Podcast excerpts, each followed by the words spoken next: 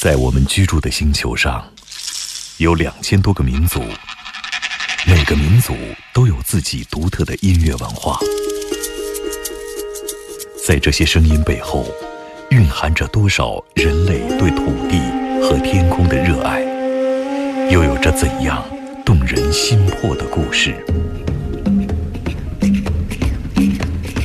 感受地球声音脉搏，探索炫目音乐世界。行走的耳朵。主持刘健阿飞。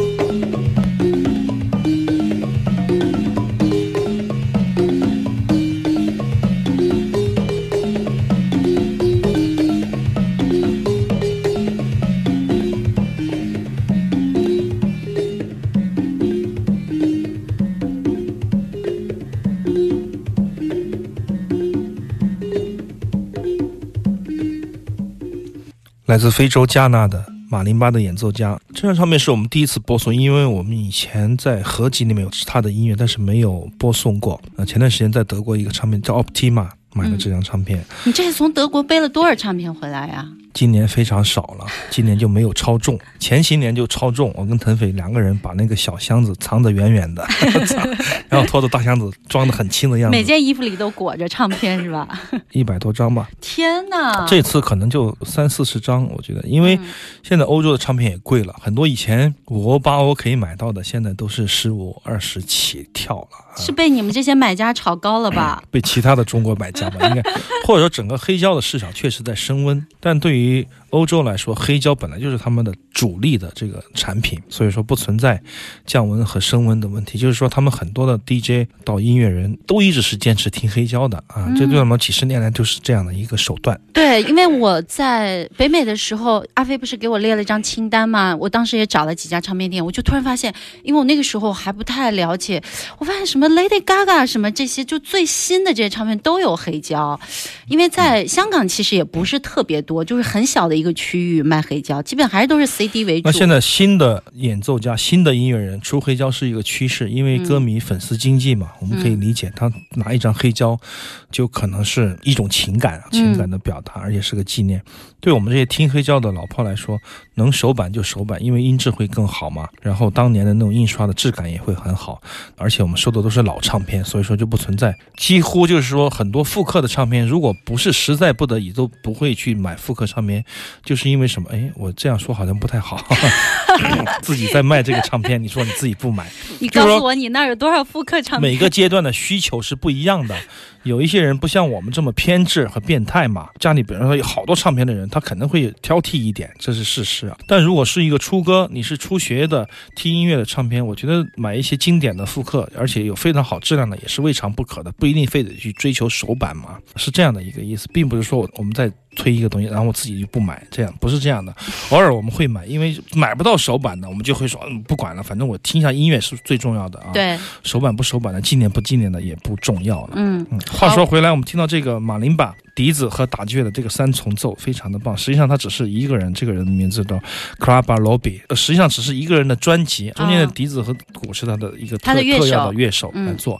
那么这张唱片是以马林巴就是木琴，非洲木琴，就像我们的木琴一样吗？更大的木琴，实际上都是殊途同归了。有泰国的、南亚的木琴和非洲木琴，就非洲的个儿特别大，而且那种混响和那种打出来的那种感觉，声音更加强烈，具有穿透力。我觉得是很。曼妙的一张唱片，来自于西非的加纳。这位演奏家三九年出生，二零零七年就已经去世了。当时因为国外的唱片特别好，每家唱片店都有三到五台机器，你可以任意去试听。我是说那种老的唱片啊，嗯，然后特别珍惜的唱片是不能试听的，然后特别新的唱片也是不可以试听的。你听一次磨损一次。对，而且每个人都会使用嘛。我在想。如果在我们书店做一排三五个黑胶唱机来试听的话，很快机器也坏了，得不偿失。再搞几个真的不熊孩子上去动两下，对对对，真不是一个赚钱的买卖。所以这是差异，但也是人家的传统和文化。所以说，在国外买唱片就比较好的一点就是说，你都可以试听，而且分类比较细、比较全，而且每家都有自己的特色。我们一般就不去触碰它的特色。去古典唱片店你就买民族唱片，去摇滚唱片店就买古。古典乐唱片，这样的话就有差异感，价格啊、品相啊也会相对来说会有好的惊喜。嗯，行走的耳朵，欢迎继续关注，我是刘谦，我是阿飞。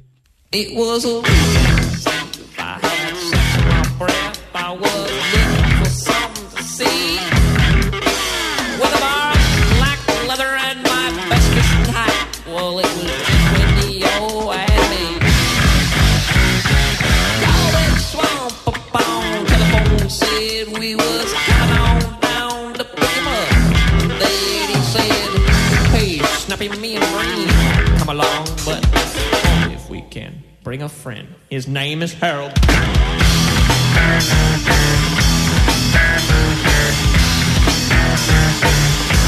I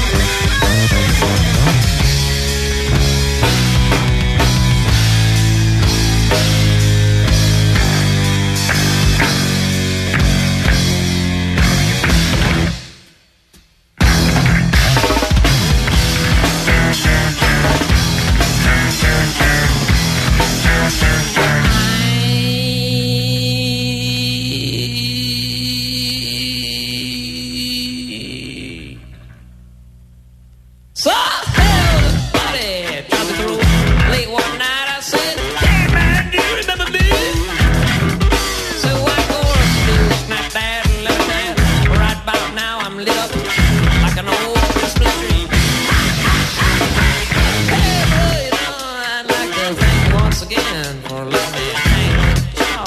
way. I look back that night, I warm across my heart. Shook my hand and walked away. It's the last I've seen of Harold.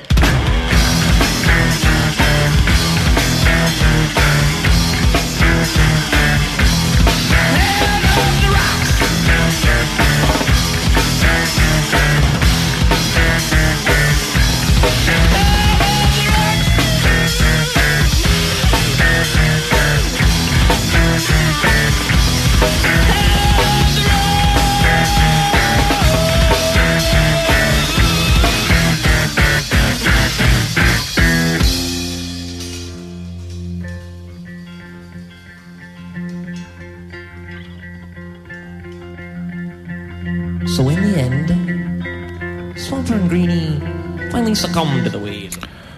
还有朗诵 Primus，对 Primus 九一年的唱片吧，实际上还没有到他出名的时候，那个时候啊，但是已经呈现出非常成熟的风格，而且中间的那种快速以后的那种安静下来的那一种即兴的 solo，是我非常喜欢的那种瞬间啊，就是怎么样形容 Primus？我觉得是非常奇特的这样的一个 funk rock 的团体，就是来自于加州，嗯。三个人能玩成这样，玩成这样，我觉得非常不容易啊。所以说，很多乐团，我觉得包括舌头、木推瓜，包括 Is，包括马木尔，包括我，包括很多人都会想，哇，要是有一个这样的乐团的乐手，该有多棒啊！其实大部分时候，我们对于中国的第一代摇滚乐迷来说，都是九四年的 Woodstock，当年的嗯。盗版的 VCD，、燃起了那把火抚育了我们还？，让我们看到了这个乐队有这么厉害的一个乐队。当时的 VCD，你知道那个低音哪有那么强悍呢？嗯，但是我们仍然可以感觉到 Primus 的那画面也比较贝斯糊哈。当时觉得很清晰、很质感，声音也很好，觉得太好了。世界上有这么一个玩意儿，简直就是太幸福了。哪知道没几年就变 DVD、呃 D 九、D 十八，蓝光、高清就崩溃了。然后你再看回 VCD 的话，你说这啥玩意儿？非常非常特别的一段时间，但是那段时间非常幸福啊，非常幸福。我想起罗大佑写的一首歌，就是说有一篇文章吧，他也写到罗大佑这首歌，就是罗大佑说，彩色电视越来越花哨，能辨别黑白的越来越少。啊，对对对，嗯还有人说，就是当你在随便一个手机、随便一个图片上都可以看清楚一个人脸上的一个毛孔或一个痣的话，嗯那么这个世界的审美就完蛋了。当然，这也是一种说法，就是说清楚和不清楚之间和模糊之间，它的那种中间的那个过程，实际上是挺重要的。对嗯那么回到 Primus，我们也可以感觉到，就是说，如果有一天他来到现场，当然我觉得他很难来到这个明天音乐节。嗯，马妹儿跟我说了很多次，然后这个人他们的乐 Les 队 Claypool 能不能嗯来？这个贝斯手能不能嗯来？什么？我说估计他来，他也是很贵，因为他们无论是在任何一个音乐节，流行的还是摇滚的，还是地下的，嗯他们都是可以当成中流砥柱的乐团来用的，因为嗯他们既有音乐性，又有文学性，又有现场的观感，嗯很好的听觉感受，对，嗯什么都有。这样的乐团真的是很难找，很难找。所以说，我们就从以前的一种想要把他们请来演出的愿望，变成了至少能看一次他们的愿望。我们在节目里播送他，几乎每一张专辑都有涉猎啊。这样的一个乐团，也不能不让我们疯狂啊！确实是一个非常好的、非常优秀的演奏家和好的音乐团队啊，不容易哎。这次十二号木推瓜的这一场专场会带新专辑过来吗？不出意外的话会，但是你都知道，他们的嗯公司和他们乐队之间的那种制作的衔接、流程上的对接是需要一些技术，所以说我不知道是不是有那么快，嗯，但是可以肯定的一点是，他们将是全新的多首歌曲首演的这样的一个木推挂，就是嗯十五年来从来没有看到过的感受。这一天我觉得应该来看明天音乐节从十一号到十五号，还是每天晚上有两场。啊。对，木推挂那天还有一个印度的 raga，北印度的 sitar 的 raga，我觉得嗯也是非常重要的安排吧。嗯那么这一静一动，我觉得都是值得我们耳朵乐迷去听去看的，因为就是这样的调性。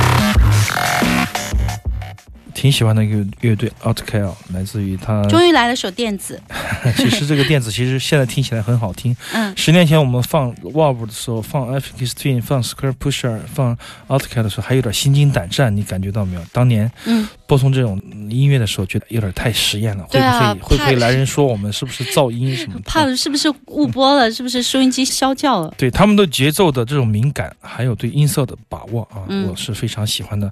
我还记得咱十几年前放的那一首歌，我昨天想找找不到了。如果能找到，我再跟大家来回放一下那首歌当时的那种感觉，来听一下是不是十年前听的那种感觉啊。非常奇妙，对音色的把控是非常非常敏感的一支乐团。有时间有机会，也许他们也能来到中国吧，嗯这是一个小小的梦想。这次明天节第一场是跟电子有关的，是吧？声音装置对 f 的 e 非常重要的一个瑞士的声音和装置的一个艺术家做的一个现场，应该会有非常好的表现了。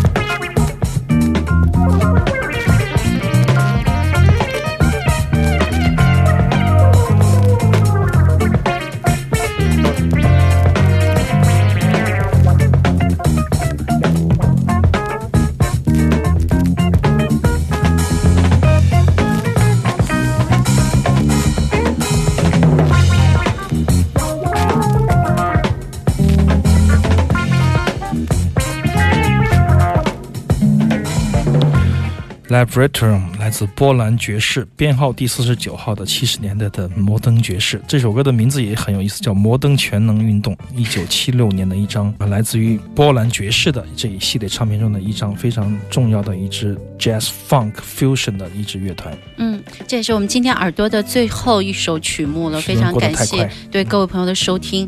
行走的耳朵，我们下期节目再见，我是刘倩我，是阿飞。拜拜。